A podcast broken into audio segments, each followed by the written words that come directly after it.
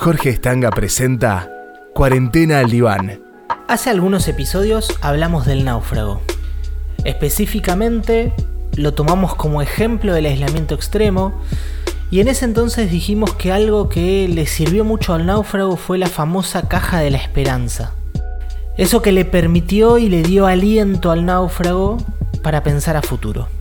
En este caso me parece que es interesante que podamos diferenciar la esperanza de la espera. Episodio 7. Tiempo al tiempo. Creo que es una noción central para detenernos a reflexionar, particularmente en este momento que estamos viviendo, donde justamente lo que no abunda es la capacidad de espera. Digo, la espera justamente, la particularidad que tiene es que es acotada en el tiempo. En cambio, la esperanza es eterna. Todos somos pacientes porque sabemos que la espera en algún momento va a terminar. Cualquiera que haga análisis, que vaya a terapia, sabrá de las bondades de saber ser paciente.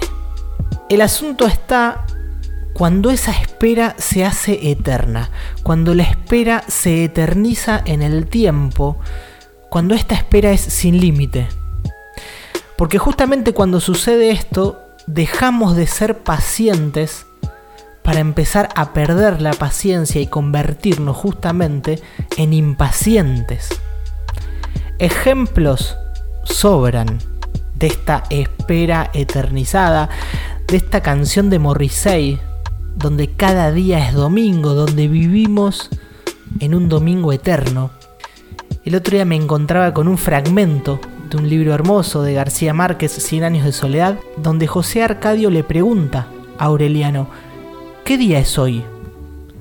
Martes, le responde Aureliano.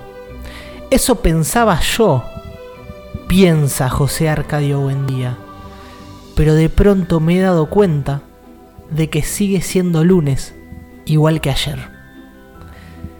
Creo que Cien años de soledad es un ejemplo magnífico de este lunes eterno, igual que ayer, un día igual que el otro, como esa famosa película, El Día de la Marmota.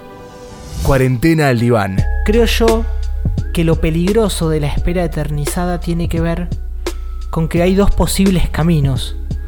O nos aferramos a la esperanza eterna del cuando todo esto pase, o pasamos a la acción, al impulso, y eso nos vuelve imprudentes, nos pone en riesgo. El negro Dolina el otro día en una entrevista decía de que la esperanza tiene muy buena prensa. Pero él dice que es el combustible para el consuelo eterno. Si las cosas llegaran no habría esperanza, se espera justamente lo que se sospecha que no va a llegar. Y está bueno en algún punto poner en sospecha este hasta cuándo cuando todo esto pase, cuando todo esto se normalice, quizás nos deja en una situación de eternos prisioneros, de objetos del cuando todo esto pase. Creo que es esencial que construyamos, que cada cual pueda construir su hasta cuándo, que pueda armarse una respuesta en relación a esto. Mientras más clarito tengamos ese hasta cuándo, más paciente será la espera. Y creo en algún punto que es una pregunta que todos nos venimos haciendo. ¿Hasta cuándo? ¿Cuánto más va a durar todo esto? Y con buen tino el gobierno va poniendo fechas, le va poniendo un número a ese hasta cuándo para hacer un poco más soportable lo insoportable. De hecho, si prestan atención, la palabra misma cuarentena ya tiene una pista de este hasta cuándo. Cuarentena era justamente 40 días en los que se aislaba aquellos pacientes sospechosos de peste bubónica en la pandemia de peste negra en Venecia en el siglo XIV. Cuarentena ya no suena a 40 y ya tiene que ver con un hasta cuándo, ya le pone una cifra a esta espera para que no se haga eterna. Si nos ponemos a pensar, el preso no desespera porque sabe justamente hasta cuándo tiene bien claro hasta cuándo es su condena.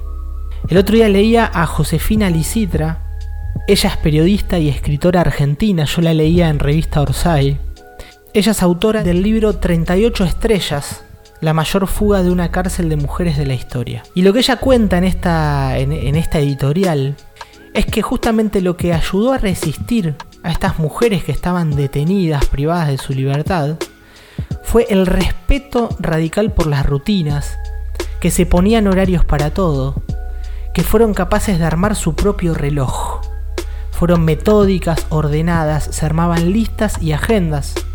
Si no se ponían actividades, la cabeza se les disparaba para cualquier parte. Creo que es interesantísima esta idea de armar el propio reloj para que esta espera no se haga eterna, que cada uno pueda construir este hasta cuándo para ser capaces de esperar.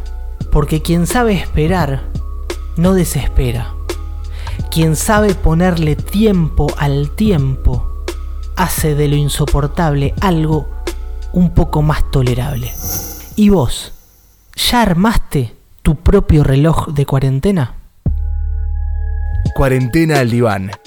Otra manera de pensar y pensarnos en tiempos de aislamiento social. Nos encontramos en Instagram, arroba leak.jorgestanga.